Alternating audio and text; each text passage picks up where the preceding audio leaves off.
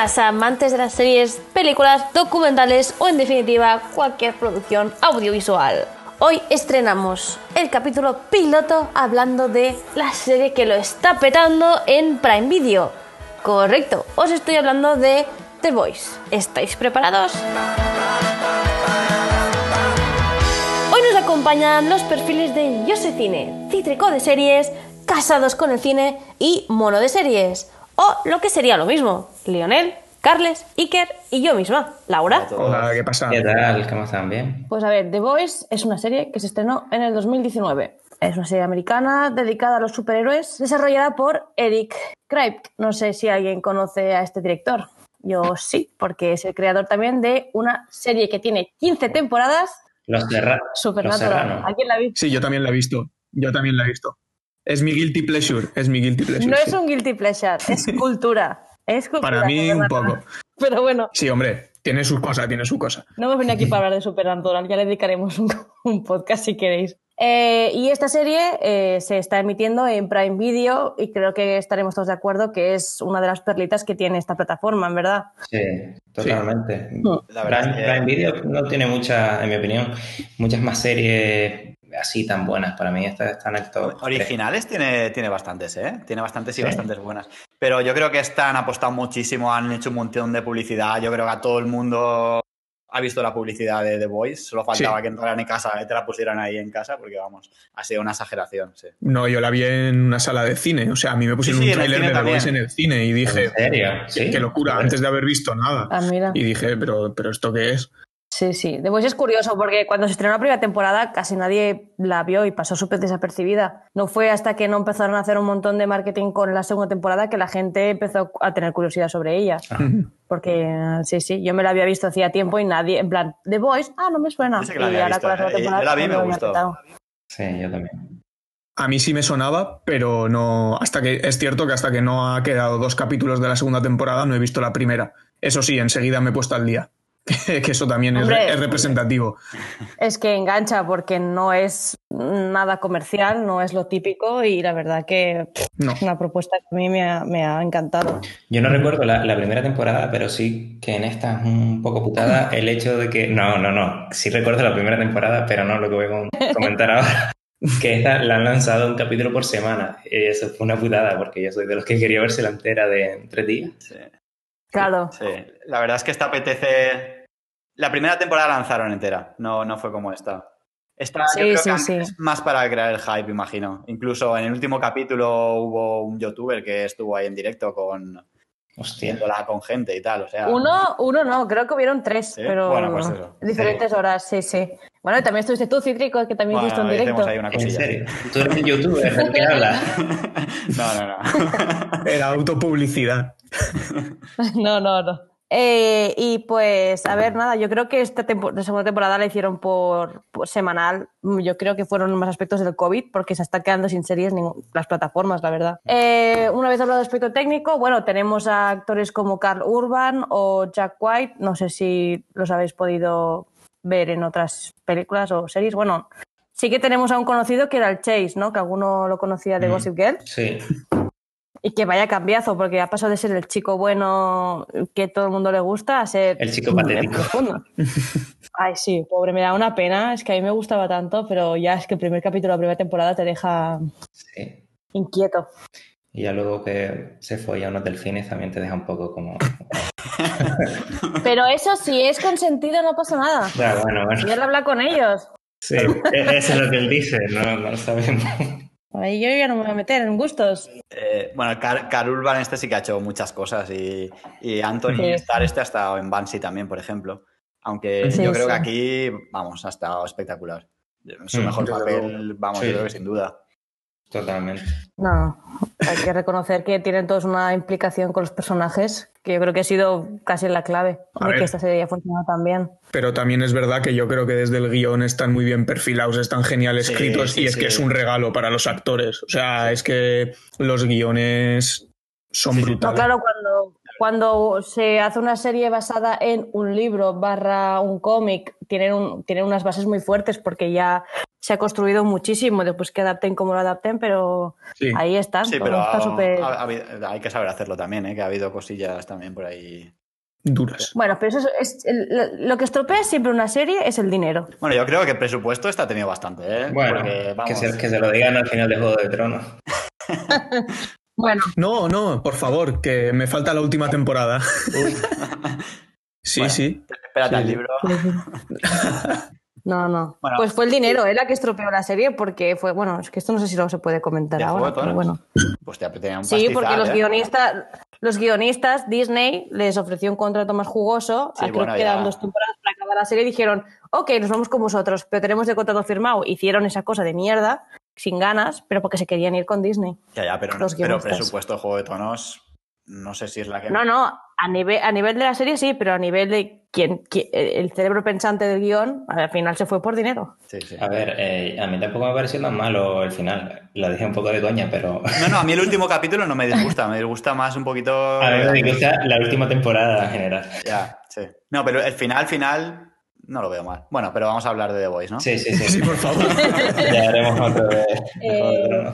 Vale, pues yo creo que ahora ya empezaremos con los spoilers porque vamos a meternos eh, con los perfiles de los personajes, un poquito la trama y lo que entiendo que más nos ha gustado o lo que nos ha podido disgustar. Así que gente que no la haya visto, os recomiendo que pauséis este podcast y la veáis del tirón porque ahora ya está toda disponible en Prime Sí, y volváis con nosotros cuando la hayáis acabado. Estaría bien. Sería un detalle. Nosotros también somos The Boys un poco, porque luchamos contra, yo qué sé, contra cosas.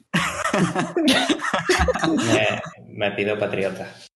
Contra el algoritmo de Instagram luchamos. Sí, Sí. sí. Sí. No, pues no sé, yo de hablar ya desde el principio un poquito de los prejuicios que yo podía tener antes de, de ponerme a verla, porque como todo el mundo me hablaba de la comedia y de la violencia, yo me esperaba que me iba a encontrar algo que, que me iba a echar unas risas, que iba a disfrutar con el gore y ya está. Y cuando ya vi dos, tres capítulos, dije, eh, vale, aquí hay más profundidad de la que yo me esperaba, se están tomando su tiempo para construir las cosas, que era algo que no me esperaba, porque como no sabía nada, solo sabía dos pinceladas de sí, mucho cachondeo y, y sangre. Y dije, pues a ver, eh, se, se están construyendo las cosas a fuego lento porque la serie al principio pasan muchas cosas, pero la presentación dura capítulos, no se hace en el primer capítulo todo para llegar a empatizar con personajes y con la situación tal, yo creo que tres, cuatro capítulos para entrar de lleno se tarda. Otra cosa es que esos capítulos sean disfrutables, que lo son, que los vamos disfrutando capítulo a capítulo. Pero sí que me sorprendió eso, encontrarme una serie eh, con diálogos largos, con diálogos muy bien escritos y muy bien interpretados, era algo que no me esperaba. Y, y se ha mantenido hasta, hasta el último capítulo de la segunda temporada. Sí, la verdad es que sí. A ver, Ujú. a ver, es, tiene el gore y es, tiene gags y es divertida, pero además lo Claro. que dices, tiene, tiene un mensaje, tiene. Tiene muchas cosas que, se, que vamos a hablar ahora. Sí. Eso, Lionel, no sé, ¿tú qué piensas? Eh, sí, sí, no, yo estoy totalmente de acuerdo. Y una de las cosas que más me llama la atención, que, que para mí es lo que más me gusta de la serie, es el hecho de cómo tratan el tema de los superhéroes como si fuera una empresa de influencers. Yo eh, ha- hace un par de años eh, estuve trabajando en, un- en una empresa que llevaba diferentes artistas musicales y tal, y todo el tema de los seguidores y tal. Es que lo veo súper reflejado en la serie y creo que es la parte que más me gusta. Porque después hay otras cosas que me parecen más, que me dan un poco más igual, como la historia del carnicero con su chica, que tal, que ya hablaremos de eso. Eso me da un poco igual, pero todo el tema de los superhéroes y que realmente los superhéroes que en teoría deberían ser los buenos sean unos capullos, es lo que, lo que más me. Hombre, yo creo que en la primera temporada sí que es la parte que más sorprende porque es la más innovadora, es tratar el mundo de los superhéroes de esta manera. Es curioso y encima con todas las referencias a superhéroes que hemos visto en películas que realmente a mí sí que me parece algo criticable, me parece muy bien que lo hagan y que sea tan burdo y tal, pero por ejemplo sí que es verdad que ahí sí hay sorpresas, pero la historia de Huey con Annie, por ejemplo, en ningún momento me estaba sorprendiendo. O sea, era súper típico, súper cliché, eh, Sí. sabía que, por dónde iba a ir el asunto, pero la serie sabe jugar sus cartas tan bien que aunque fuese algo típico, eh, lo disfrutaba igual dentro del tono de la serie y de todo el resto de cosas que pasaban. Lo, lo, seguía disfrutando, aunque lo viese y dijese, bueno, pues ya sé que va a pasar esto y ya sé que le va a descubrir en este momento y que se va a enfadar, pero luego tal. O sea, eran cosas que veía de lejos, pero aún así, pues bueno, están ahí y dentro del contexto de la serie funciona. Pero eso es algo... Yo creo que sorprende de, de, que yo creo que sorprende de, de otra manera, ¿no? En, hay momentos que sí que te sorprenden no sé, te explota la cabeza cuando explota la cabeza a la gente. O sea, intenta sorprender de otra manera porque el tema de los romances, la verdad que no me ha convencido ninguno de los que tratan. En el de Hiwi, el de la novia, no, el de Starlight, no me gusta nada, yo qué sé. El de Bache. ¿Pero por qué no te gusta? No entiendo. Eh, Pues es súper ligero. Lo están, creo de- que- lo están dejando todo el rato, luego vuelve, luego. No sé, la verdad es que no. Es un poco los hombres de pago. Bueno, pero yo creo que hay plantear, ¿no? Hay plantear el hecho de que se gustan, pero que no es lo correcto porque se está poniendo en peligro mutuamente, que es, es, un, es un cliché, porque siempre es personaje con superpoderes que se enamora de un mundano y por más que lo quiere, pues no puede porque si no lo va a poner en peligro. Lo utilizan, pero al final las tramas románticas son secundarias. Bueno, menos la del carnicero, que es para lo único que le motiva a él toda la trama. Pero Ya veremos bueno. qué hace ahora. Sí, bueno, no, ya nada, ves, por eh. favor. Eh, Eh, yo, a ver, yo creo, por ejemplo, que en la primera temporada con, con Hiwi y Annie eh, ya no es. No sorprende en ningún momento nada de lo que les pasa porque ya sabemos, él es, eh, además es un tío súper sincero, pero claro, cuando ya le tiene que decir de dónde está metido y tal, se lo guarda por si acaso, ya sabemos que le va a descubrir de alguna manera, o sea, es como, sí, es una subtrama, pero sí que es verdad que dentro de las otras cosas que son un despropósito y que te van sorprendiendo todo el rato, esto sí que era, salía una escena y decías, vale, pues a ver, también es verdad que igual es el desahogo para que no estemos todo el rato viendo cabezas explotar y tal, y necesitamos un, Claro. un momento de comedia Sí. romántica Sí, en la hace- serie. Eso lo hace bastante bien. Por ejemplo, las tramas de, del Patriota románticas, entre comillas, que no sean con él, eh, sorprenden. O sea, aunque au- la relación turbia que tenía con la leche y tal, pues joder, esta, es, una, es una historia de la misma manera, pero sí que, sí que sigue sorprendiendo. Pero entiendo que no todo en la serie puede ser así, porque, claro, si todos son secuencias que me están incomodando, al final les voy a mandar a la mierda. Entonces, igual, ese romance que es muy típico, igual es el, es el conducto para que empaticemos un poco más con cosas que reconocemos, no que, no que nos hayan pasado a nosotros, sino que conozcamos de, de otras series o de otras pelis. No, y que al final hay, hay muchísimos personajes y es difícil que todos estén al mismo nivel en cuanto a, a Sí. sus historias. No, no, está claro que no todas nos van a interesar lo mismo, y más cuando algunas son tan, tan potentes. Pero entonces, a ver, todos los, reconoce- todos los protagonistas tienen una trama, una subtrama más romántica, porque tanto los, los superhéroes como los que están con el carnicero, porque lo de es que no sé cómo se llama la, la asiática con el francés. Químico y Frenchy, Sí. ¿no?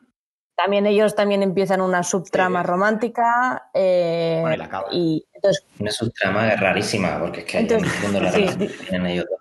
decís que la de Huey es súper típica y se hace pesada, pero entonces, ¿por cuál os lanzaríais más? Entonces, ¿cuál es la subtrama ligera que Por- equilibra? Por la de, de Si es de amor, por la de profundo y lo que Profundo. Sigo pensando No, a ver, que es y consentido. la historia de que yo Profundo no con la novia que le ponen también está bastante graciosa, la verdad. Sí, Al final. pero claro, pobre. No, yo, yo creo que la de Patriota es que para mí es el personaje que más me interesa de, de la serie porque pienso que es el que mejor construido está. Sí, la verdad es que sí. Y aquí lo juntan con un nuevo personaje que de las femeninas eh, también me parece, de los personajes femeninos, el que mejor está. Entonces, obviamente yo me quedo con, con esos dos y Con la trama que Stonefall. tienen. Desde luego, pero es que ¿Cómo se eso es casi una trama Sí. principal, no la considero una, una trama romántica, aunque, aunque desencadene en eso. Eh, no sé, creo que es más lo que están intentando hacer que, que sea algo romántico. De hecho, romántico me parece me parece pasarse. Yo creo que ya se demuestra que romanticismo ahí hay bien poco, sino que hay más intereses. Entonces, Sí, claro, es lo que diría. Digo, más que romántico, creo que la chica eh, solo le interesaba tener a Patriota de su lado. Y la forma más, más fácil de manipular a un hombre siempre ha sido la que utiliza Stormfront. Sorry. Por ejemplo, me creo más que Patriota se preocupe por el hijo que, que por ella. No, de- de hecho, se preocupa bastante por el hijo. Por eso digo que me, me cuadra, me cuadra más esa preocupación que lo otro. Lo otro Porque, entiendo que le viene muy bien a él también. porque la madre en realidad está bien que lo tenga ahí aislado, pero lo tiene aislado del mundo, que luego cuando sale al mundo eh, no sabe utilizar sus poderes bien eh, y es una persona que tiene poderes y en cuanto se enfada los va a sacar y causa cualquier desastre. Entonces, Sí. lo que hace Pateta en realidad está bastante bien con el hijo. Bueno, está Mm. bastante bien, a ver si lo lleva de la madre y tal, pero bueno. Joder, joder. A mí, Ah, me- pero- a mí me flipó cuando le empujó yo. A mí me flipó mucho. A mí me flipó. Es que es eso, tiene, tiene momentos muy divertidos, la verdad. A mí me flipó mucho. De hecho, yo, yo ahí en ese momento que dice Iker, se demuestra un poco o se nos da pinceladas de que a lo mejor es el propio hijo el único que, que puede ser capaz de Hmm. vencer a, a Patriota, porque realmente eh, Patriota se los Es que, come a de, hecho, de hecho, Lío, tú no has visto el último capítulo, pero, pero hay teorías ahí Ah, que, que, pu- que, vamos, que hacen pensar que es más fuerte que, que Sí, el tiene toda la- Luego hablamos del final más profundamente cuando despidamos a, a Lío y, y comentamos más cosas. Sí, sí, sí, espero, espero verme hoy el último episodio porque es que no aguanto más ya. A ver, yo creo que, por ejemplo, los personajes. A ver, en la segunda temporada, por ejemplo, con Stormfront, que no, tampoco sé pronunciarlo muy bien, me vais a perdonar. Pero Es que es el único Pero- que le han dejado el nombre en inglés, no sé por qué. Porque Ya. los demás son todos. sí. La han, la castellanizado, sí. No, no, yo la verdad que suelo ver las cosas en versión original, pero con The Voice no sé qué me ha pasado. Pero bueno, que en los primeros capítulos sí que creo que eh, a mí me estaba consiguiendo caer no bien, pero sí simpática. Entonces hay un momento de corte en un capítulo y, por ejemplo, esos momentos son muy satisfactorios en The Voice, porque sí que creo que juegan mucho con la ambigüedad y sí que nos llevan por donde quieren. Es verdad que hay cosas muy obvias, pero otras eh, creo que sí que sorprende mucho. Y la segunda temporada, eh, yo había escuchado, porque claro, empecé a ver toda la serie cuando ya estaba la segunda y la gente diciendo, Buah, la segunda va mucho más a saco, tal. Y yo dije, cuando la empecé a ver la segunda, dije, a ver, no va mucho más a saco, solo que ya conocemos a los personajes y ya Claro. son acciones lo que ocurren. En la primera había que presentarlos, pero yo el- le he visto el mismo ritmo, lo que os he dicho antes, diálogos largos en los que conocemos muchísimas cosas de los personajes y no creo que Mm. haya cambiado de ritmo en la segunda temporada, la No, verdad. de hecho, la primera yo creo que tiene bastante ritmo también. Bueno, yo creo que el inicio de la serie de The Voice creo que es los más espectaculares que he visto nunca, porque Pero, pero también eh, yo creo que es porque es algo completamente nuevo. Eh, no estábamos acostumbrados a Mm. ver eso. Eh, hemos visto cosillas, pero no algo tan a saco en el género de, los- de los superhéroes. Y de hecho, cada cosa que veíamos era una parodia de, de Marvel, los personajes, tú. El edificio. o de- DC, claro, Y incluso las los personajes. las películas a mí me parecen también. brutales. Las- cuando sacan. Es una parodia total. Sí, el- sí, cómo explotan cualquier cosa que les pasa, como cuando Sí. se hace eh, bollera, la Maeve, que lo utilizan única y exclusivamente para ganar dinero. Es que creo que lo que engancha de esto es que realmente, si llegara a ver en la realidad superhéroes, es lo que pasaría. Hombre, desde No luego. habría un Superman, no habría un, un Batman, sería todo puro merchandising y explotación y acabarían siendo así. Como famosos, pero con, super, con esta es- superpoderes. Es, ganar dinero porque los superhéroes estos tampoco es que salven muchas cosas y cuando van a salvar la, la lían bastante y tienen que ir los otros a tapar lo, lo sí, que han bueno. hecho. Eric, Eric, siempre, Eric siempre es clave para decir hacia qué camino va Bok. O sea, es única exclusivamente ganar dinero con lo que les va pasando. Pues el compuesto V se ha expuesto, pues, pues ganamos dinero con esto. Tampoco. Edgar, ¿no?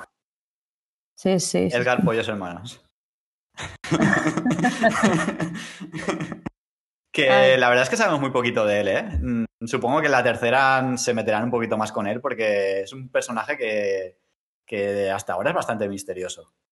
siempre, siempre es así. En Mandalorian creo que también sale y, y siempre Sí, sale. en Mandalorian sale al final y también sale, bueno, sale en, bueno, salen muchas, tiene, aunque sean cameos, por ejemplo, en Westworld también sale y tiene bastantes series el tío este.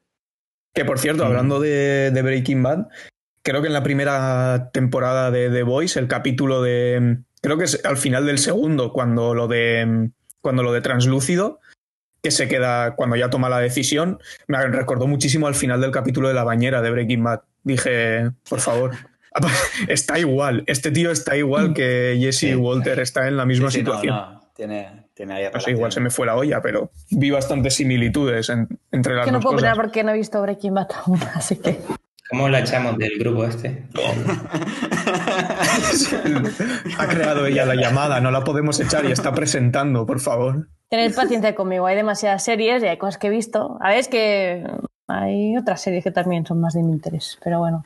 Es que, es que también, a mí lo, que, lo único en que me falla es que todo empieza para Hughie con lo de su novia y al final incluso de la primera temporada se olvida, ya no es ni importante, ni, ni la vuelve a recordar, ni la vuelve a mencionar Pero nunca más. es Eso- un poco porque no tiene más salida, ¿no? Porque se mete ahí y ya deja a sus padres, deja su vida y no tiene otra cosa que hacer el pobre chico, la ¿verdad? Sí, pero el carnicero siempre tiene su mujer presente, ¿sabes? Entonces, ella, él es en plan, la mujer de su vida la, la ha explotado, no hacen nada al respecto y al final él se olvida porque ha encontrado otra chica. Pero también es eso, claro, porque encontró a otra chica y ya Robin, que era su novia, se la, se la suda un poco, porque es que tampoco puede hacer nada. Es decir, el- la motivación sigue siendo la misma, destruir a, a los siete. Lo que pasa es que ahora cambió. Sí, pero lo hace siempre, él siempre busca una manera pacifista de destruirlos. De hecho, al final eh, sale, pero siempre cuando matan a alguien pregunta, ¿y esto es necesario que muera gente y tal? Siempre se le ve bastante sufridor, es un poquito, un poquito canelo, digámoslo así. Hombre, yo sí que vi, sí que vi la progresión de. Es el desencadenante, lo que le pasa con la novia, pero sí que vamos viendo cómo va desapareciendo de su vida, cómo se siente culpable por sentir otras cosas por Annie. O sea, sí vamos viendo esa progresión y al final yo creo que también, pues es un poco eso, eh, es un poco una serie más, no sé si llamarlo realista o llamarlo menos idealizando cosas o tal, pero es que al final es eso, o sea, la vida sigue para adelante y siguen, te siguen pasando cosas. Y él empieza la lucha Mm. por ella, pero luego se va quedando en la lucha por otras cosas. Pero el desencadenante sigue siendo ella. Pero luego pues, van pasando cosas y en la serie pasa mucho que, que de repente ocurre algo, ¡pum! Pues el hermano de Guimico, pues también, pues ya está, ella tiene que seguir para adelante. ¿Y dónde, y dónde, y dónde se escuda? Pues al final Frenchy pues eh, ha estado ahí todo el rato, pues ahora tiene las de ganar él. Ya, ya no está el hermano, pues ahora, ahora está él. Ya. Sí, pero con el hermano tiene más sentido, porque al final hacía tiempo que no lo veía, lo ve, pero es que el, el pobre dura mm, en total 26 minutos. O sea, Asco no- chico- asco no me roda, ¿no? sí. Lo que pasa que, que también no es lo mismo el tiempo que llevaba Carnicero con Beca que el tiempo que llevaba Huey con la novia. Tampoco, tam- tampoco es la misma edad. O sea, sí que hay muchos. Yo creo que sí que es coherente que, que la deje ir. Porque además hay una escena en la que la va viendo con visiones, le da el beso a Annie y se desvanece. O sea, yo creo que lo han explicado bastante bien. Lo que pasa que, que pues eso. Sí que es verdad que pues a veces duele ver cómo la olvida tan rápido, ¿no? O sea, es como demasiado duro, pero Sí, no sé, a veces me da la sensación de que estaba ya por la lucha porque tampoco tenía otra cosa que hacer, ¿sabes? no, no, desde luego, eso es así. Lo- Sí. Lo dice él en la segunda temporada, Sí, lo dice. Pero Y no sabe mal. Simplemente que sí, que Carnicero se, man- se mantiene siempre fiel a por qué está allí y todo eso, y en cambio Kiwi va cambiando un poquillo. Pero bueno, como dices, tampoco es tan mal. Al final es- se aferra a lo, a lo que tiene. Coge ese odio y ya está, y no hace nada más. carnicero bien o mal. O sea, es decir, Mal. mal. Su motivación. No, No, yo en general es un personaje que a mí no me A mí cae muy bien, realidad, verdad. No sé. Que a veces toma decisiones que es como, tío, ¿qué estás haciendo? No, pero en realidad es bastante fiel. No. Él va, va a la suya, quiere recuperar a su mujer y va a hacer todo lo posible para, Claro. para conseguirlo. Yo sí que estoy con Carnicero. yo creo que es lo único que nos puede hacer empatizar con él un poco.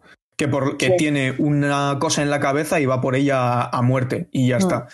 Porque es verdad que el resto de, de decisiones y de actitudes Hombre, ya en la segunda, en la, en la segunda sí que se va viendo un poquito más de lo que hay detrás cuando habla con su padre, por Claro. ejemplo, al cual yo pensé que iba a tirar de- del edificio abajo. Yo también. y digo, este lo va a tirar. Y ya... Didi. eh, no, no, tú, Laura. Ah, no digo que sí que es verdad y que además en segunda temporada te explican un poquito de lo que era él antes con, con su mujer y que siempre había sido así. O sea que en verdad tampoco. Hmm. O sea que le da un sentido, que él siempre había sido así, simplemente que, que per- perder a su mujer le había dicho pues a la mierda todo. Ahora tengo un motivo para ser como realmente quiero ser. Y ya está. Así que Lo que pasa que, que es eso, pues es un personaje que, aunque no empatices con él, mola ver en la pantalla, porque está en el baño ahí, le revienta el cráneo contra el lavabo, pues a ver, quieras que no, son cosas que en una serie está guay ver. Yo- ya os digo, yo me esperaba más ese tipo de cosas que luego lo que me he encontrado, que además consiguen hacer secuencias que son realmente burdas, le dan un sentido eh, más profundo que mola mucho, como por ejemplo, bueno, no sé. No, eh, no, no lo voy a decir, creo que era del último capítulo. Así que. que contenido, has la- contenido. Sí, sí, me he dado cuenta de que era, creo que era del último capítulo una imagen, pero bueno, que hay más. que son cualquier ataque de violencia. Por ejemplo, a mí algo que me sorprende mucho es que nada de la violencia, nada de la violencia que aparece es gratuita. Todo tiene o una razón o una consecuencia. Eso No sí. hay, no hay nada que sea por el gore. Menos Es por el gore porque es disfrutable, pero, esa es la ballena que no le gusta a Laura. ya, Mira. pero bueno. Pero Eso eso, sí- es un ese chiste. sí que era gratuito. ¿Qué va? Para nada. Lo de la Para ballena nada. era gratuitísimo. Mira, mira, mira profundo. de vida. Mira profundo cómo le deja de mal. Ahí se quedan Y- todos y, que tampoco incluso el Huey se queda ahí que no quiere salir, lo tienen que sacar a raspas. Y tampoco tienen ninguna otra salida. Porque profundo dice, va, estos cómo van a atravesar aquí. No, no, pues lo van a hacer. No tenían otra salida tampoco. Sí, que podría haber pasado otra cosa, sí, podría haber pasado otra cosa. Pero, pero bueno, es algo, a mí, por ejemplo, es algo que lo vi y dije, ¿qué están haciendo, tío? Putos amos. ¿Qué- qué? Pues ya está, pues es que es Sí, eso. sí. Pues como cuando sale el delfín disparado por, Ay, por la calla, ventana, tío. Pues lo mismo dije, pero por favor. Pero Yo, Ahora, yo creo, yo creo que Laura tiene un, yo creo que Laura tiene un problema que nos pasa mucho y es que nos da más pena cuando muere un animal que una persona Sí, en, en claro. una película. A mí es que me pasa eso, a mí que las, las, las cabezas exploten, pues, pues me da igual, incluso lo disfruto porque me encanta el momento cuando la gente se asusta y se dispara toda la sangre en la cara, eso me divierte muchísimo. Pero cuando un animal está ahí y que es digital, pobrecillo, si, si no, que no existe ese, ese, ese animal, pero lo matan así y la gente se ríe, yo lo paso mal, pero es algo que no... Me imagino, me imagino a Laura viendo Megalodón y llorando. Vamos a pero ¿por qué? No entiendo. O sea, que, que, que hagan daño profundo, si, si da igual. Los, los animales, dejadles en paz, pobres. Pero bueno, eso es algo súper subjetivo. O sea, es algo que yo no puedo a controlar. mí me parece que me- a mí me impactaría si en la serie no muriese ningún humano y estuviesen muriendo animales todo el rato. Pero como muere aquí cosas a diestro y siniestro, creo que está equilibrado. O sea, no. eh, a- No, no, entiendo el concepto de, de que eh, explota a nivel visual, ¿sabes? To- toda la sangre y las vísceras que al diestro y siniestro, pero bueno, a nivel subjetivo es algo que me duele. Mm, a mí la verdad que, que la trama de Profundo eh, esta temporada me da un poco igual, me parecía un poco pesado incluso el tema de Está la... para, para reírse de él. Yo creo Sí, que pero- son todo gags de eh, parodiando a Aquaman y, cuando sale en esto de- del parque acuático. Sí, pero sobre- y cuando, sobre todo- con las branquias, tío, eso Sí. es espectacular. Sobre todo el tema de la, de la iglesia No, y tal. en- esta temporada es una. Pues a mí me gustó, ¿eh? Yo creo que la iglesia va a tener, bueno, ahora ya, bueno, bueno, y tendrá, tendrá que ver, pero, pero a mí sí que yo sí que le encontré un sentido, ¿sabes? Porque lo hacen más humanos, en plan, son superhéroes, pero es que al final también son humanos, que ahora entraremos en el mundo del compuesto V y cómo se ha gestionado todo, porque también es un mundo que también da, da para mucho, pero a mí la historia de Profundo sí que me ha gustado. También supongo que he empatizado bastante también. La cosa es que sí con el train, ese sí que no me ha gustado. Nada, nada de lo que ha pasado. Ya, sí, pero es que también lo hacen así, que es un flipado, que está siempre de fiesta y lo único que le importa es el dinero. Bueno, a ver, todo. Sí, pero la primera temporada es como es que explota y la segunda como que, que lo dejan como de lado.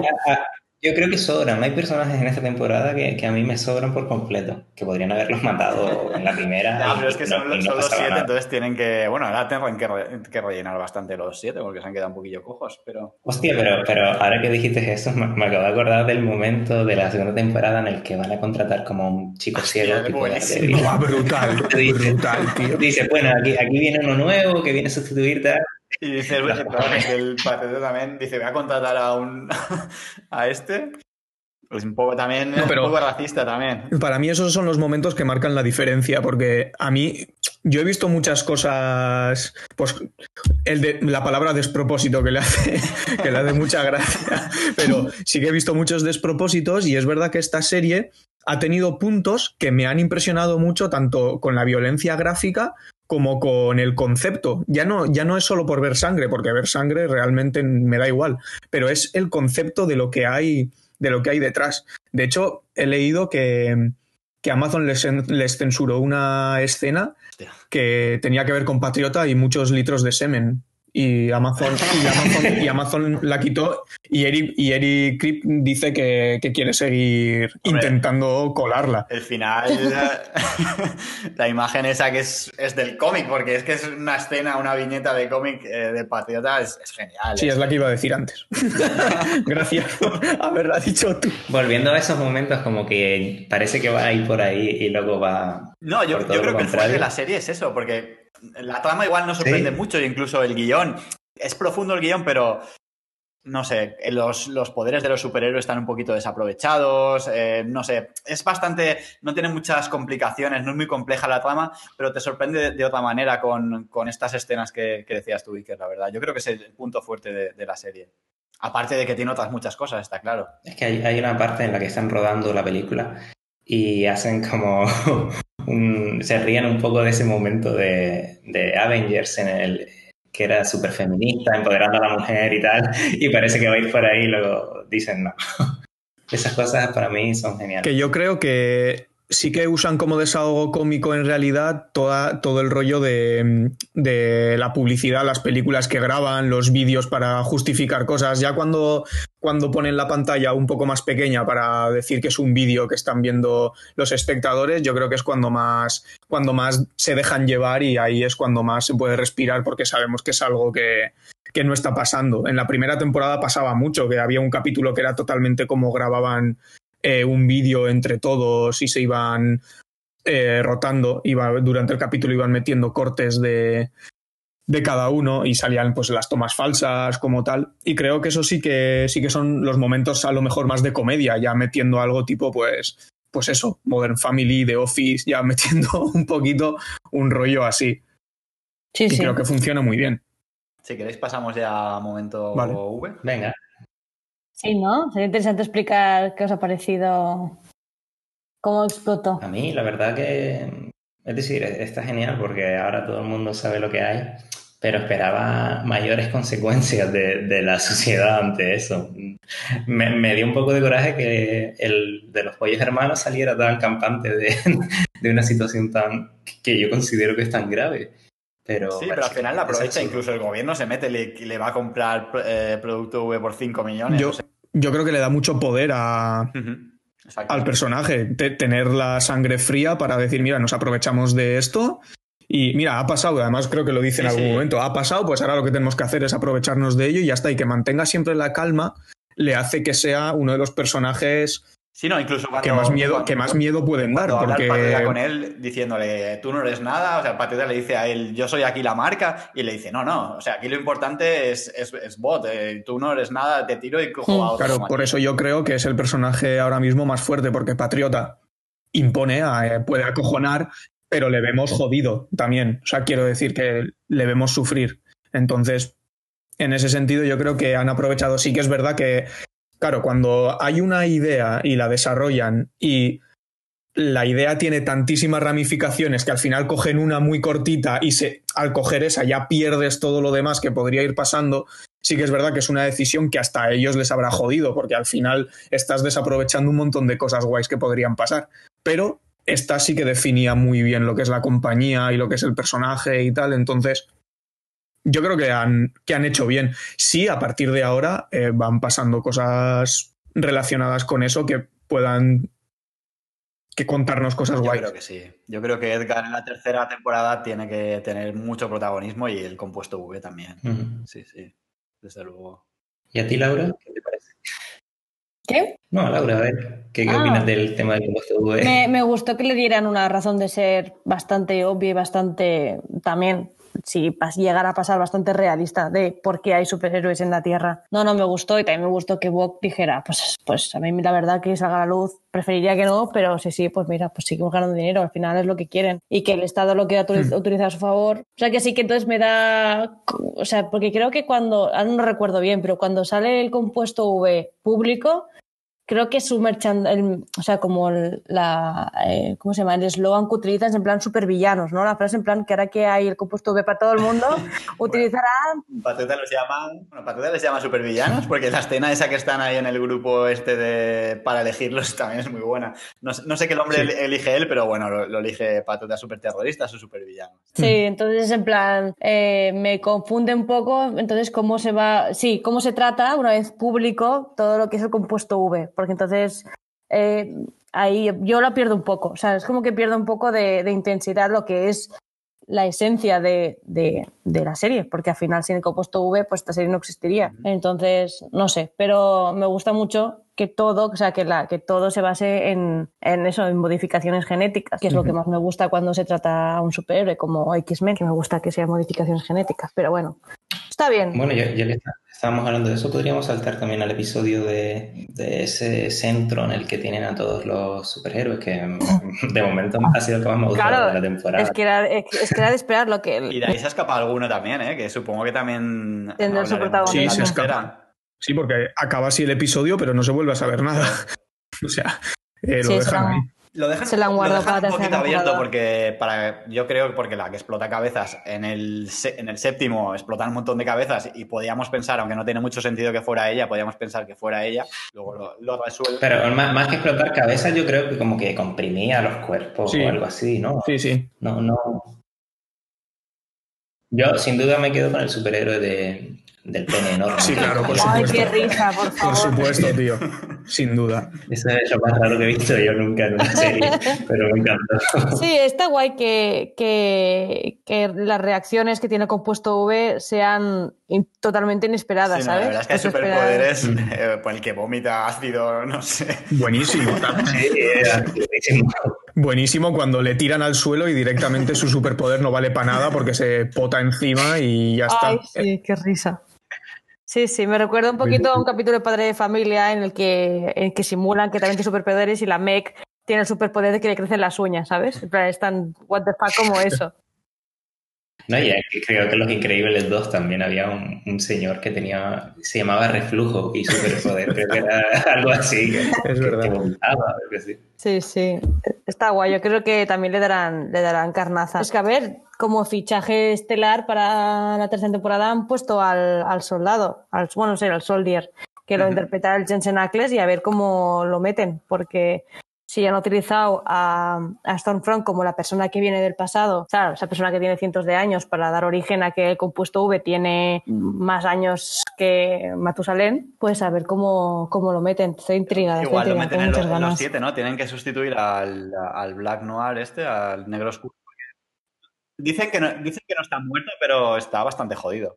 Yo, yo debo decir que realmente esta temporada mm, a veces he tenido la, la sensación de que no, no tenía una trama o un hilo tan interesante, como que todo pasaba muy loco y, y no había, no lo sé, a lo mejor es una sensación que me dio a mí, pero me parecía como todo más ordenado en la primera que, que en la segunda. Bueno, es que la primera tenían una- un objetivo súper marcado, que era acabar con Vogue por, por X o por Y, pero en la segunda, al exponer el compuesto V, en la misión ya, ya era más eh, subjetiva, en plan, para uno será una cosa, para entonces como que las tramas se van ramificando y, es un poco más para, es un poco más ordenado, pero A lo mejor también el hecho de, de ver un episodio por semana y, a mí sí que me ha afectado. No, pero yo creo que la, pri- la primera temporada sí que está mucho más contenido porque, eh, no sé, se, se esconden. El, el patriota es súper poderoso la primera temporada y la segunda no tanto. Puede ver a través de las paredes, se tienen que esconder.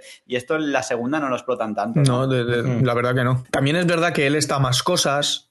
O sea, Claro. yo sí que creo que pasa que, aparte de que es eso, de que la misión es como más ambigua, porque en la primera temporada sí que tenían muy, tenían muy claros los objetivos, y en la segunda sí que sigue siendo el mismo, que es hundir eh, a la compañía, pero no, no saben cómo. Entonces hacen de varias van maneras. como pollo. sí. Claro, van como pollo sin cabeza eh, intentando hacer distintas cosas. Claro. Entonces, al principio tenemos eh, el hermano de Kimiko. Luego, una vez pasa eso, ya eh, yo pensé, joder, si era de lo más relevante, ya se lo han ventilado. O sea, ahora que. Totalmente. Entonces, ese ahora que también les afecta mucho a ellos. Pero sí que es verdad que también puede ser que en la primera temporada nos pillaba más por sorpresa y en la segunda igual demandábamos más. Esa complejidad, esos guiones tan bien hilados que yo veía, pues a lo mejor ahora que tienen más puertas abiertas es más difícil. Entonces, yo creo que eso eh, sería valorar si ahora en la tercera temporada cosas que hemos visto empiezan a cuadrar y todo empieza a ser un todo más grande. Pero yo la, la temporada la he disfrutado mucho. Sí, sí. O sea, sí que es verdad Sí. Que, que sí que he tenido la sensación que tú dices de que a veces, pues eso, veía un capítulo y, joder, pues de puta madre, unas risas, ha avanzado, este personaje me ha gustado más por esto, tal. Y, y, no tenía como... Porque, por ejemplo, hay capítulos que para mí no han acabado con unas ganas inmensas de ver el siguiente. Sí, porque me gusta el rollo y disfruto de la serie, pero no porque tenga ansias de saber nada en concreto, sino por, por seguir dejándome llevar. Y en la primera sí que tengo la sensación de que estaba como más pendiente de, de ver qué pasaba pero aún así yo creo que también puede afectar que haya sido capítulo por semana, porque si te ves tres capítulos seguidos, ya casi te has ventilado la mitad de la temporada. Claro. Entonces ahí ya te dejas llevar y a lo mejor es distinto que ver capítulo por semana. Yo sí que es verdad que he podido ver dos capítulos seguidos sobre el principio y sobre el final y la sensación es totalmente distinta porque a pesar de que esta es una serie que los capítulos son largos son ¿eh? bastante son, son largos más de una hora algunos y, sí. sí, y te quedas con la sensación de haber visto algo completo que no, no te quedas con la sensación de que se ha quedado muy a medias en algunas cosas sí que los veo como más contundentes Sí, sí. Han tirado más a rasgos, a rasgos personales de cada personaje y eso es Sí. lo que ha hecho que sean como auto, no autoconclusivos, pero que te expliquen al- lo que te querían explicar, te lo han acabado de explicar en el mismo capítulo y entonces ya el siguiente ha pasado otra cosa. Mm. Hmm. Que para mí es verdad que dos sorpresas son Frenchy y leche materna para mí. O sea, es como eh, al principio no daba un duro por ellos, pero después según empiezan a, a contar cosas de su pasado y tener diálogos tal, son personajes con los que Correcto. he pasado momentos buenos, me he hecho buenas risas y, y al ¿Quién, final... quién coño? Leche LM, materna, que no. LM. que no. este. Joder, leche materna. Claro, es que me- a mí me gusta mucho llamarlo leche materna. Ojalá siempre Es le llamase leche sí. materna. Sí, No, sí. pero, sí. pero, bueno, en inglés creo que sí le llaman Mother Milk, ¿no? Puede ser, Creo que sí, ¿eh? puede ser. No lo sé, no lo sé. Yo es que la veo con subtítulos, pero no, no me he quedado con eso. Sí, él, él me gusta mucho, la verdad, LM o leche materna, como le gusta llamarle a Iker. Eh, tiene algún capítulo guay en el que habla del tema de su padre, de tal, Buenísimo ese eso- capítulo. El viaje en coche ese con LM me reí mucho. Ese capítulo está muy bien. Es que es Cuando se eso, cabrea. son... sí, sí. Cuando se cabrea, que yo no he venido aquí a sujetar velas y les mete ahí un rapapolvo en un momento brutal. Sí, me sí. gustó mucho. Pero sí, a ver, sí, es, sí que es verdad que la segunda temporada, pues eso, es una segunda temporada. La primera contaba muchas cosas novedosas y en la segunda, pues es tirar para adelante e intentar mantener la dignidad lo mejor posible. Y eso yo creo que lo han hecho, pero vamos, con creces de las series que, que he visto últimamente de actualidad, que como sabéis tampoco veo muchas, por lo tanto tampoco puedo hablar mucho de ello, porque soy más de tomármelo con calma y verlas cuando me da. Sí que es verdad que, que la veo una serie de, de mucha calidad y lo que es más importante para, para mucho tipo de público, que eso es muy relevante Sí, sí. también. Es que por eso yo creo que eh, Amazon la ha cogido como bandera, porque es eso, que la puede ver eh, a partir de 18 años, es, es- es entretenida y aparte tiene el mensaje, entonces es abarca mucho, mucho público. sí. Eso, eso me da un poco de miedo, la verdad, lo que comentan, de que como cada vez va mm, ganando más público, que al final intenten generalizar la serie y contentar a todo el mundo. Eso podría yo con, con Juego de Tronos en, en su momento, que al principio eran súper arriesgados y ya por último... No, a Juego de Tronos le pasó que no eran tan buenos los guionistas como George Martin. Entonces, cuando se separaron de los libros, la empezaron a cagar y le empezaron a dar protagonismo a cosas que, que en, realidad eran secundarias. Pero, como en los hombres de Paco. Pero, Bueno, pero aquí yo creo que si yo estuviese metido en el equipo, yo creo que ellos ya saben que la serie ha triunfado por ciertas cosas y una de ellas es ser irreverente y romper ciertas cosas. Yo creo que si Eso yo creo que una no serie sin escrúpulos, sí. Claro, yo creo que si empiezan a hacer eso y hacerla más generalista, perdería el público que tiene ahora. No, y muchos de los anuncios de, de- de Instagram de Amazon eran plan de, o publicaciones eran plan con palabrotas y cosas así, o sea que el- tratan de explotar esto. Bueno, Mm. pero ya veremos. Es eso, cuando tú, cuando abarcas más público, al final lo que quieres, igual que Vogue, es ganar dinero y si tienes que sacrificar eh, ser más perturbador para, para abarcar más gente, pues es muy posible que lo hagan. Al final te da igual perder a la minoría que buscaban algo original y, y, y se van a tirar a, a hacerlo todo comercial, porque al final es una empresa. Yo la verdad que quiero, quiero ver qué es lo que pasa con pelis como Deadpool, por ejemplo, que se caracterizan por, por lo mismo. Sí. Y ahora que, que los derechos son en parte de otros, pues no sé si van a, a suavizarlo. Que Deadpool, a mí no me gusta eso. ¿Qué es eso? ¿Qué es Deadpool? No, no me gusta. Llevo, una, llevo el pijama de Deadpool.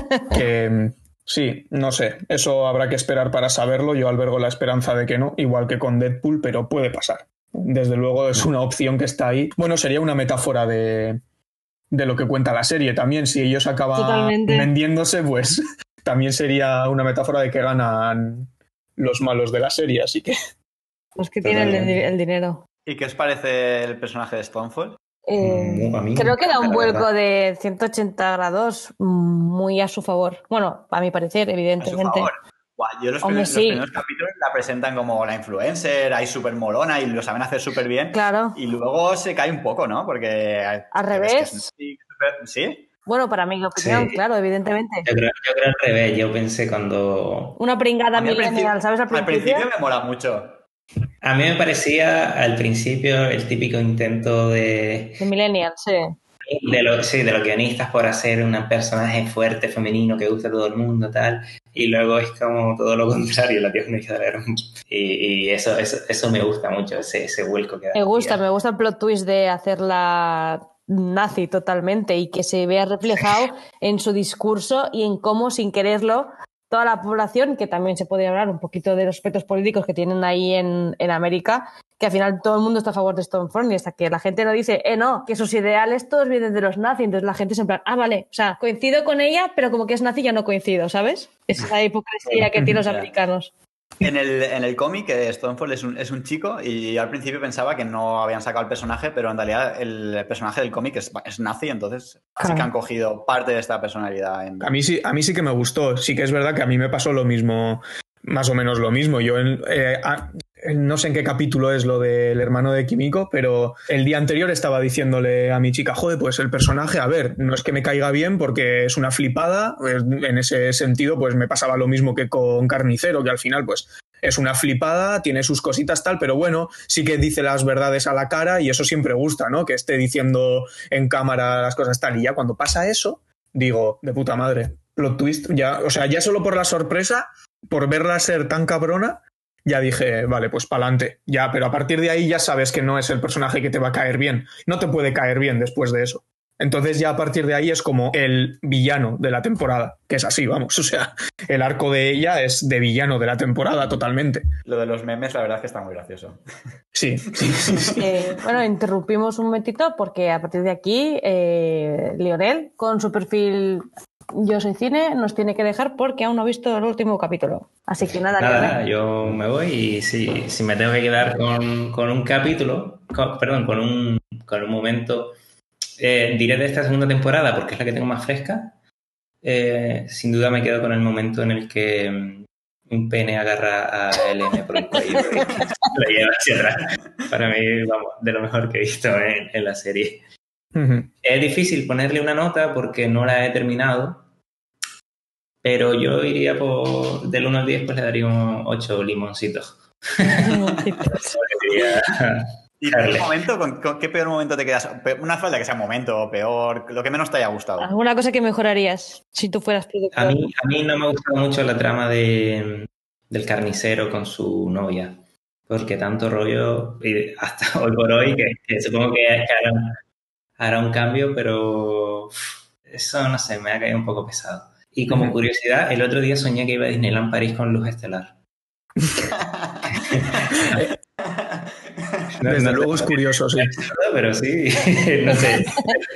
Debe ser mi amor platónico o algo. Mejor luz estelar que, que el tío del pene enorme ese. No es mi momento favorito. Sí, sí. Yo no me lo pasaría tan bien con él, supongo. Pues nada, muchas gracias por, por estar por aquí y a ver si... Nos vemos en el próximo. Bueno. muchas ganas. Hasta luego. No, pues yo el final, la verdad es que, a ver, aparte de que sí que me pareció un poquito mm, precipitado, pero es que no es un precipitado de decir no han preparado las cosas, sino de, joder, es que está pasando todo a la vez. Pero también pienso que también es así. O sea, quiero decir, en el tono de la serie pega muy bien que cuando pasan las cosas pasan y punto. Y no eh, no va a aparecer ahí a cámara lenta con una música épica, no, no, aparece, la intenta liar y punto. O sea, es que las cosas son así. Entonces, luego pensándolo más en frío, sí que me parece una construcción buena. Lo que pasa que, que en el momento sí que fue como, joder, está pasando todo a la vez. Y las cosas que se cierran, me parece que se cierran muy bien, y las que se dejan abiertas, eh, me parece que pueden darnos cosas muy interesantes. Sí, a mí como cierran, por ejemplo, a Huey me gusta porque él siempre ha sido un personaje súper bueno, pues se va a luchar contra los superhéroes de una manera, pues desde la política, ¿no? Desde una manera Sí. más, más pacífica. El Batcher tiene, el carnicero, eh, va a tener ahora su equipo de vigilantes para controlar a superhéroes, que también es, es lo que, él- que ha querido siempre, vamos. Mm. Y, veremos la- el principal, la- las, donde hay más dudas es con los siete, porque quedan el Patriota, Starlight y la Reina Maeve, Y Maeve, que, sí. Que están contra el Patriota. Ah, no, Sí, sí, y que va a haber también ahí unas movidas a Train también se añadía, el que no se añadía A Train se añadido, Sí. vale. Al A profundo era el que igual- salía, sí, sí. A Train igual hace. Bueno, es que tampoco acabó muy, muy bien con el Patriota, en realidad, la Train este, porque lo tira de mala manera. Sí, pues al final han decidido ellos que quien va a entrar va a ser a Tren y el profundo sí, pero no lo decide el Patriota, ¿sabes? Que el Patriota está Sí, pero-. Yo creo que ahí Patriota se va a quedar bastante solo En los siete, porque realmente ahora no tiene a nadie. Claro, yo creo que ahora ha entrado en depresión. Sí, el la última escena en la que se está pajeando mirando la ciudad demuestra su Es que esa- ese momento es, de poder, sí. es, es el momento que decía, en plan, es súper burdo, pero dice tanto del personaje, plan, es que dice, lo puedo, dice puedo todo. seguir haciendo lo que quiera, ¿no? Soy, soy el Sí, sí, sí. Claro, es su pérdida sí. de poder y que él sabe que no es nadie. Es su intento por intentar dominar algo que ya no está en sus Bueno, manos. le, quedan, le quedan sus fans, en realidad, porque no tiene. Porque tampoco eso, porque sus fans dependían de Stonefront y Stonefront, pues al final la- le han dicho que era ella la traidora, se lo han sacado de la patilla, todo el mundo se lo ha creído. Hmm. Bueno, era bastante fiable porque si sacan a luz que es una nazi, pues evidentemente todo lo que digan después pues va a tener sentido. Hombre, un momento que no hemos hablado es el principio de un episodio que era un chaval que veíamos su vida diaria, cómo iba viendo las palabras de Stonefront y al final Sí. le pegaba un tiro a que era súper crudo, esa que era como un, como un cortometraje ya funcionaba y era brutal. Claro, es que es un bueno, reflejo de lo que afectaban, lo que Claro. estaban afectando las palabras. Es lo que te he dicho, la, la- la- bueno, la hipocresía, la- el reflejo de la política americana, de que son súper influenciables y al final se piensa que está haciendo algo bien y en verdad son un poco nazis, todos. Sí. Sí, sí, sí. Como reflejo de la serie, ¿eh? No la realidad. Bueno, ahí yo ya no me meto. Y, y en Negro Oscuro dicen que está vivo, porque el- en la rueda de prensa creo que lo, lo llegan a decir, pero está bastante jodido. Oye, por cierto, brutal, me encantó que en vez de hacer una pelea épica, le hicieran comer una De meter chocolatina. O sea, me parece Sí, sí. excepcional. En plan, es que ahí es otro. o- o- van metiendo como Es que- pequeñas pinceladas de. Es que son humanos, es No, que pero, son humanos, pero ¿sabes? luchas de, de en plan con superpoderes tampoco, tampoco hay tantas en realidad. No sé si es No. por presu- tema presupuesto. Es que porque tampoco le machacan. Sí, es eso. Yo creo que tampoco machacan. Incluso, incluso la última pelea, eh, hay un poco de rayos y Starlight mete ahí un poquillo, pero van a puñetazos. No, es la- más. la mayoría. Sí, sí, no, no. sí, y, y- pero es que además es lo mejor que pueden hacer, porque a mí la pelea a puñetazos me, Me encantó. pues que, vamos, yo lo, lo disfruté. De hecho, eh, le, le di un poco para atrás para dije, vale, vale, ahora viene la pelea, voy a empezarlo. Le- lo echo para atrás y la veo entera. Y me, me puse así la vi, y la vi bien, porque, claro, es que los golpes. A mí algo que me pasa mucho con las películas de superhéroes en general es que siempre hay como. Much- demasiadas armaduras, son como demasiados robots, entonces se Mm. pegan y solo sale me- mecánica, solo sale ahí metal y tal. Y aquí, joder, aquí se pegan de verdad y hay violencia real. Y eso, eso Me encanta porque pelea- pelean como personas, ¿sabes? En plan, al final la acaban arrinconando y le empiezan a dar patadas, pero porque ahí. no están entrenadas para ser mm, súper luchadoras. Entonces me gustó porque además es súper. em, ¿Cómo se llama? Que pasa, pasa súper natural que acaben las chicas peleando. Y me gustó mucho porque es una introducción de un momento bastante femenino, porque al final son ellas las que acaban con Stonefront mm, debilitándola. Y es una buena manera de introducir ese aspecto, no como en The Avengers, Hombre. que a mí me pareció un poquito forzado. Ya, pero ya no solo porque luchen mujeres contra ella, sino porque Stonefront misma es la que lleva la voz cantante y la que ninguno de los demás puede con ella, ni ninguna mujer ni ningún Sí, hombre, sí. ¿no? O sea, me parece más representativo eso que ya en el resto de contexto de toda la temporada es ella la que sabe lo que está haciendo y cómo puede hacer daño y, Sí. o sea, me parece que Como se las en- intenta ganar a todas y al final mm, ni tu tía. sí, Sí, sí, la verdad que me, me ha gustado muchísimo el desarrollo de, de la trama de Stormfront a mí, personalmente. Y el momento Me de. gusta mucho cómo ha entrado y cómo ha El salido. momento estelar del niño partiéndola por la mitad. muy bien. ¿Pensáis que es más fuerte el niño que Patriota? Totalmente. Por Es que creo que, esta. Creo que Pero es igual es porque en el pecho tiene más armadura o algo y las piernas se las puede partir más fácil. Mm, no creo, ¿eh? Yo creo que era. Esto es una metáfora, bueno, una metáfora, es una pequeña idea que te han puesto en plan. Ya te hicieron hacer que Patriota intentará eh, destruirla con su láser y no puede, y el niño sí que lo ha conseguido. Para mí es un claro ejemplo de que, una clara imagen de que el niño va a ser eh, el arma más letal que tenga la Tierra. Porque además, ya lo dicen, eres el primer niño natural superhéroe. Va a ser clavísimo. Pero, pero tienen que entrenarse un poquillo, ¿eh? Porque lo tiene un poco. Está un poco verde. Sí, ¿eh? es un poco mierdas. No, sí. como, super- como superhéroe. A ver, como persona es mejor que patriota, desde luego, pero como superhéroe, de momento. Claro, es que ahora, Es ahora poco- se, los ha llevado, al final el niño se lo han llevado la CIA. Porque otra cosa que podemos comentar, o sea, mm, Hombre, esperemos que tenga un poquito más de protagonismo en el presente, ¿no? Que no hagan como los dragones en Juego de Tronos, ¿no? Que los dejen ahí aparcados hasta el final. Que lo empiezan a meter Sí. ya, pero bueno. Hasta el último Sí, sí. momento no sabemos si Carnicero va a matar al niño, no lo va a matar, si se lo va a quedar, si no se lo va a quedar. Y, y ¿os gusta la resolución? Que al final no se lo haya quedado las- él. A mí lo hace un poquito más humano, ¿no? Porque era súper malo y tal, y eso le hace un poquito pues, de que tenga un poquito de corazón, que se lo dé a su mujer, el niño, aunque bueno. Yo creo que, que, a ver, lo que os he dicho, creo que el personaje del carnicero eh, tiene que ser así porque es lo que mola ver en la pantalla. Siempre hace falta un malote y, y para las escenas de acción y cómicas está muy bien, pero sí que han ido dándole un poquito de profundidad para que lo entendamos un poquito más. Y a pesar de que no va a ser nuestra persona favorita, porque va a seguir siendo un cabrón, sí que podemos entender un poco más lo que hace. Entonces con este final pues le dan ese brochazo y además yo creo que ahora ya no tiene prácticamente ninguna excusa para ser malo. O sea, más que la venganza, ahora ya él tiene todas las cartas, ya no puede estar esperando a que su mujer tal, a que el patriota Pero tal. ahora está, ahora dentro de lo que cabe va a estar un poquito controlado, ¿no? Porque, a ver, él va a vigilar a los, a los estos, pero va a estar dentro del gobierno y tampoco va a poder hacer lo que le dé la gana. Bueno, no sé si es de gobierno. Pues tendrá. ¿no? Creo que era. Pero yo creo que le- sí que le, cortarán un po- le cortarán un poquito las alas y tendremos Aunque pues seguirá haciendo lo que le da la gana. Sí, va- o sea, va a seguir intentándolo por lo menos. A lo mejor vemos ese tira y afloja de no puedes hacer esto, pues lo voy a hacer igual, de las series de policías. Y yo creo que era por ahí, en plan, que hará lo legalmente posible y por lo bajini y le van a tolerar, es que él va a hacer lo que le salga a los cojones. No sé, yo Un poquillo, ya os ¿eh? digo que no, no me creo ninguna expectativas porque hasta ahora han conseguido sorprenderme. Es decir, creo que al final, siendo temporadas de ocho capítulos, con todo tan condensado, creo que tienen las herramientas y la capacidad para hacer algo decente. Yo quiero confiar. Quiero pensar que no van a tirar por lo fácil y que, y que a lo mejor de repente empieza la temporada, hacen una elipsis y las cosas han cambiado que flipas y nos lo cuentan todo en diálogos y vemos una situación súper diferente. Igual vemos a Hiwi ya súper posicionado De en, en su puesto. Claro, es que puede, puede, pueden empezar la acción desde donde quieran. Entonces, yo creo que sí que han dejado un final que es satisfactorio en cuanto a temporada, es decir, que no es solo dejar puertas abiertas y ya está, sino que te quedes satisfecho con lo que ves y han dejado cosas guays abiertas. Sí. Que lo del lo de que la congresista, no sé, no sé realmente qué es ahora, pero la mujer esta sea la que revienta las, las cabezas, Eso yo creo que no se A lo mí- esperaba nadie, ¿eh? a mí me ha gustado porque eso, porque no, no se lo esperaba nadie, No yo era creo. esperado, pero un poquito sí, ¿eh? Porque al final alguien tenía que ser y ese poder tenía que ser de alguien No, y que no además se conociéramos. carga, se, se carga gente importante, además, que le, Claro, al, le va a pri- venir al bien a principio, cuando explota la cabeza, la primera que le explotan, ella estaba ahí, quien, eh, que era una de la CIA. Cuando quedan con Huey con el carnicero para hablar, que le explota Pero la cabeza. tiene, tiene bastante poder de alcance, ¿eh? Porque al tío aquel lo mata desde fuera de la casa con cristales por medio, o sea, Sí, tiene sí. mucho control, ¿eh?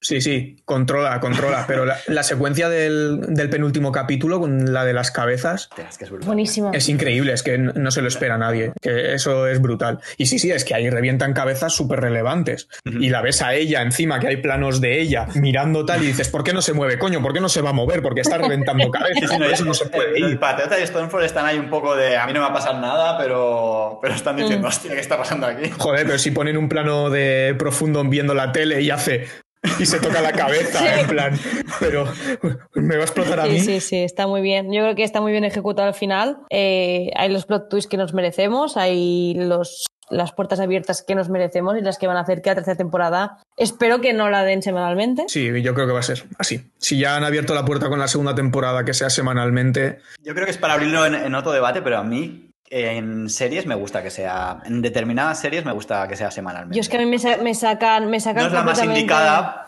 pero no sé, da mucho juego para, para yo qué sé, No sé. teorizar y hablar con los amigos y estas cosas. Sí, hombre, es a la vieja, a la vieja escuela también un poquito cuando. Pues con Lost, por ejemplo. Sí, pero antes a lo mejor funcionaba. Antes a lo mejor funcionaba porque había. O había- Juego de Tronos, que estábamos hablando antes. O sea, Juego de Tronos no habría tenido sentido que fuera un capítulo todo junto. No habría tenido No, no. ningún sentido. Ya la temporada completa puede os ser, sí, morís, sí. os morís. Sí. No, por el tema de tema spoiler, por. No sé. Yo creo que no habría tenido sentido. Ya. Aquí estoy en contra. A, a día de hoy, con la, se- con la cantidad de series que estrenan, estoy en contra de que lo hagan semanalmente porque si no se me olvidan. No, pero por ejemplo- Estoy con, con tres semanales y es que se me olvida que estoy mirando. Ya, pero por ejemplo, Dark, yo es una serie que veía perfectamente para hacerla semanalmente. Que como que a mí Dark no me gustó mucho, entonces pues entiendo que puede ser semanal. Eso ya, yo tampoco la he visto, pero, pero sí que tengo, sí que tengo No, mucha pero curiosidad. es la verla. típica serie de que hablas con la gente de, pues, de lo que va a pasar. y Te- entonces- Es- teorizas. Es mola ver el capítulo y hablar con, con alguien y decir, hostia, esto no, no lo he entendido, vamos a hablar de esto. Y... Bueno, Sí, que también es un poco la magia al final claro, de, claro, no, sí, sí. de todo esto. Sí, no solo lo que ves en la pantalla, sino lo que luego, Claro. Lo que luego puedes Claro. estar aquí una hora y pico hablando. Como ahora. me gustó Juego de Tronos principalmente por eso, por hablar con la gente y cuando esperabas la siguiente temporada, pues te metías en foros frikis de estos diciendo, hostia, pues va a pasar esto, va a pasar lo otro. Pues a ver, Es un qué, poquito la magia, la magia del a cine. ver qué ponen en esos foros de The Voice. A Ahora a habrá qué que meterse. ¿Y que habéis leído un poquito sobre qué va a pasar en la tercera temporada? Nada. Eh, No nada. Yo creo que no, no se sabe mucho de momento, ¿no? Hombre, yo estoy más, más a favor. Es que a mí, empezando porque no me gusta mirar trailers, o sea, si ya tengo que mirar qué va a pasar No, yo tampoco. qué va a pasar la tercera temporada, es como que ya voy a perder la ilusión. Solo sé que van a añadir más personajes, que era obvio, era obvio y yo prefiero que me sorprendan y dejarme llevar. Eso es, mantenernos así. Exacto. Exacto. Me ha ido bien. Si, si con la segunda temporada tam- también preferí mantenerme. Es que ni el tráiler, porque es que el tráiler ya me lo he visto cuando una vez acaba la, la serie y te hace spoilers. Es que últimamente Mm. las- los trailers son lo peor. Y bueno, mete, mete sobre todo el tercer capítulo del trailer, ¿no? Lo de la ballena Mm. y estas cosas. La ballena. Eh, eh, pasamos a las notas y mejor momento. Sí. ¿Cómo Si te gusta poner sí. notas a ti las cosas? Yo eh? me encanta poner notas porque, a ver, yo sé que es una cosa subjetiva y cada uno tiene su opinión, ¿no? Pero es una manera de, no sé, de decir, pues cuánto te ha gustado o para que la gente lo sepa, más, más que nada. Pues Yo estoy un poquito con, con lío, creo que le ha puesto un 8, yo le voy a poner un poquito más, yo le pongo un 8 y medio. Las dos temporadas, ¿vale? Y di qué es lo que más te ha Mm, gustado. Porque eso, es una serie, es, es una serie diferente y creo que, que todo el mundo la tiene que ver. Que- Lo que más me ha gustado, yo creo que me voy a quedar con el momento de que explotan las cabezas, porque es. ¿Qué cojones está pasando aquí? El final de- del séptimo. Y lo que menos, eh, la trama de Hiwi con, con la novia, la verdad. Vale, pues, pues sigue tú, Iker, si quieres. ¿Qué nota le pondrías? Yo la verdad que nota, a la primera yo le pondría un 9 porque tiene la novedad y funciona muy bien a todos los niveles, que es lo que más me sorprendió en la primera, que, que ya no solo me he reído y he disfrutado visualmente de la serie, tanto por la fotografía como por los efectos y la violencia, sino que sí que he encontrado personajes interesantes, muy bien desarrollados, está genial escrita y a la, segunda sí que le daría un ocho y medio por lo que he dicho de que va un poco más sin rumbo, pero es que la he disfrutado igual, aunque sí que haya percibido que el rumbo no es tan claro como en la primera, por lo tanto da la sensación como de que no tiene una unidad tan, tan buena como la primera, la he disfrutado mucho. De momentos la verdad es que estoy ahora un poquito en blanco porque no ha habido bastantes que me han gustado y de, distinto, de distintos rollos. Joder, pues es verdad que si tengo que elegir uno para recomendar de risas, pues puedo recomendar el que ha, el que ha dicho Lío de, del pene gigante llevándose a LM. Pero claro, luego la conversación LM sobre el padre y tal en la cafetería y tal, esa conversación que tiene con Annie, o hay como muchos diálogos que para ser diálogos me han gustado mucho. Pero yo qué sé, es que muchas secuencias del Patriota, incluso cuando, cuando parece que está que no ha muerto, no me acuerdo, Sting, Stilwell, joder, y es el, el que se buena, convierte, Sí, sí, sí. el hombre que se convierte, joder, pues son cosas que, que, que están muy guays. O, por ejemplo, yo me llevé las manos a la cabeza tanto con el momento de las cabezas como con el momento de que está el Daredevil ese asiático y, y Patriota le revienta las orejas. Es que ese momento, por ejemplo, me llevé las manos a la cabeza y dije, no me, no me creo que alguien esté haciendo esto que tantas ganas tenía de ver. Pero es que en realidad es súper vulnerable, porque la hace así y lo revienta. Y lo revienta, ¿Cómo vas a meter? Se echa al suelo y empieza a salir sangre a chorros y yo, ¿pero qué está pasando? Y me, me gustó ¿cómo mucho. vas a meter al tío este aquí con, con, los siete que somos los mejores y este tío que le hago así lo, y lo, lo, lo vamos, lo mando. Increíble, sí. Pues ya puedes cerrar tú.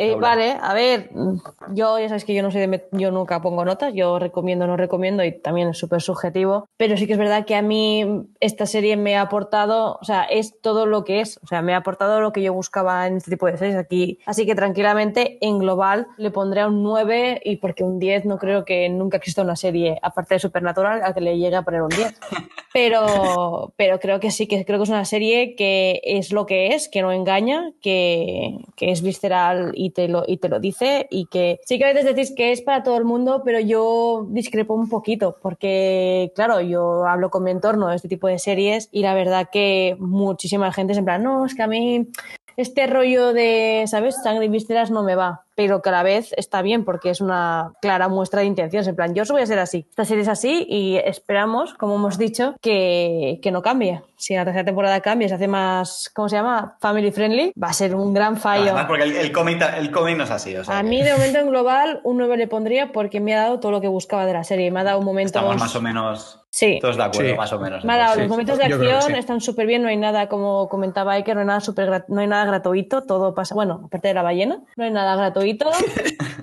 Hombre, que el que- pateta se vaya a no sé dónde se va y aparezca ahí y se cargue con un rayo a un tío Sí. y mate al de detrás. bueno, Claro, pero eso ya son las consecuencias de su superpoder. Entonces ya la lía parda, todo el mundo se manifiesta. Sí, sí, me todo gusta, está muy me medido. encanta y me encanta cómo Stormfront empieza a, a liarse con Patriota. hostia, eso sí que es muy gratuito cuando va. Cuando van los Stormfront persiguiendo al, al hermano. Se carga la familia, se carga el hijo. Ahí se carga todo. Sí, pero joder, Claro. porque ella, porque ella es así. Hasta ese momento tú no Pero no había hecho nada pasa. la pobre familia esa. Y coge a No, no, la claro, pena, pero eso es Ella es nazi, ella solo quiere pero poder además blanco. son blancos, o sea, tampoco tienes una. Bueno, No, creo que, eran, blancos, ¿no? creo que eran asiáticos, ¿no? Las ¿Ah, sí? familias. Que era un- una zona bastante pobre. Sí, de caucásicos no, no sé. No. Y eso, y que lo- yo creo que el personaje de Stormfront, o sea, es que a mí, aparte de que esta actriz no sabía que aparecía la segunda temporada porque me, me gusta mantenerme ignorante sobre todas las los teasers y todo eso, y me ha parecido que ha sido espectacular. Y el final me ha encantado. Y me encantó cuando el patriota y ella se van a, a por un tío que ha robado no sé qué y se lo acaban montando y le explotan la cabeza, ¿sabes? Al tío es que Sí. incluso eso que parece gratuito no lo es, porque es una clara intención es de decirle, pues es que esta relación va a ser así, va a ser destructiva. Y ella va a mandar, entonces eso me gustó mucho. Y lo que menos, a ver, es que no hay nada que me guste poco. Sí que es verdad que hay tramas secundarias de algunos personajes que dices, bueno, son un poquito más irrelevantes. Por ejemplo, a mí a Tren, mm, igual que en la primera temporada, tiene muchísima relevancia, que se carga la novia, Sí, sí. con tal de que no salga, que parece súper importante y, en las, y en la segunda temporada pues simplemente creo que es Starlight o, lo- o que le comentan en plan, si se lo dices a alguien yo diría que mataste a tu novia y ahí se queda y tampoco da más Sí. importancia. Se me ha quedado un poco colgando su historia, que me sabe fatal, pero bueno, al final Muy bien. Hombre, yo creo que te- también tendrá protagonismo la tercera. ya veremos, yo creo que sí, entra en los siete. sí. Esperamos, es- yo espero que sí, que la tercera, o sea, ya han hecho la primera, que era como contenido general y la trama y por qué todos contra Vogue. La segunda han querido centrarse en los personajes y yo creo que la, terce- la tercera ya va a ser como, y espero que no haya una cuarta, porque espero que se acabe Yo creo que tercera. sí que lo, lo van a alargar esto bastante. Yo A mí me gusta tiene que se acaben bien. Sí, claro.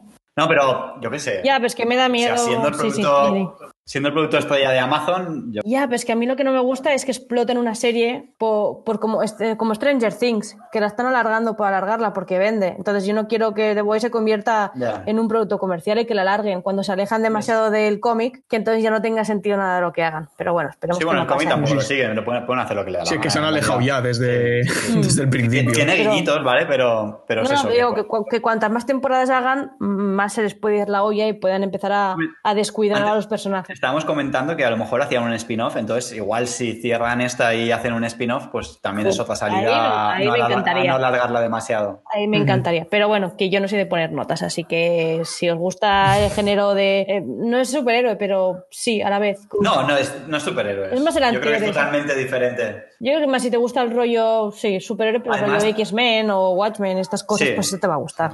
Además, las series de superhéroes normalmente son en plan de capítulos de estos proce- procedimentales de Sí, hay un caso, Con su el trama, tal, 90% son, son así y esta es tiene una se alarga en el tiempo la trama y es, es una serie normal con Sí, sí, es una serie humana, pero con superhéroes y, la, y una distopía muy cercana a lo que sería realmente si llegara a pasar esto. existir el compuesto V. Exacto. que por cierto en el cómic en el cómic los, los The Boys, los, los, los estos que luchan contra los superhéroes, eh, se meten V para luchar contra ellos. Hombre, es algo que, que no me sorprendería nada que pasase, la verdad. Y está, pero que estaría, a, a la vez que no me sorprendería, querría verlo. O sea, Igual a- ahora igual tiran por ahí. sí, me gustaría, me gustaría que LM se metiese compuesto V y le saliese el pedazo tranca que le intentó coger en el Que sanatorio. diera, que diera origen a su Muy nombre, poético. ¿no? A Sí, leche materna. que empezase a, a lactar ahí un mogollón Oh leche materna. En fin. Bueno, ya estamos Bueno. desvariando ya. Sí, Pues nada, sí. lo dejamos aquí. Pues ¿no? nada, que nos ha gustado a todos mucho en general. Esperemos que al público que esté aquí en este podcast pues le haya entretenido. Y nos vemos en el siguiente podcast. Así que nada, pues si os ha gustado esto, seguidnos, comentadnos qué os ha parecido y pues vamos hablando. Venga, pues hasta ahí. luego. Adiós.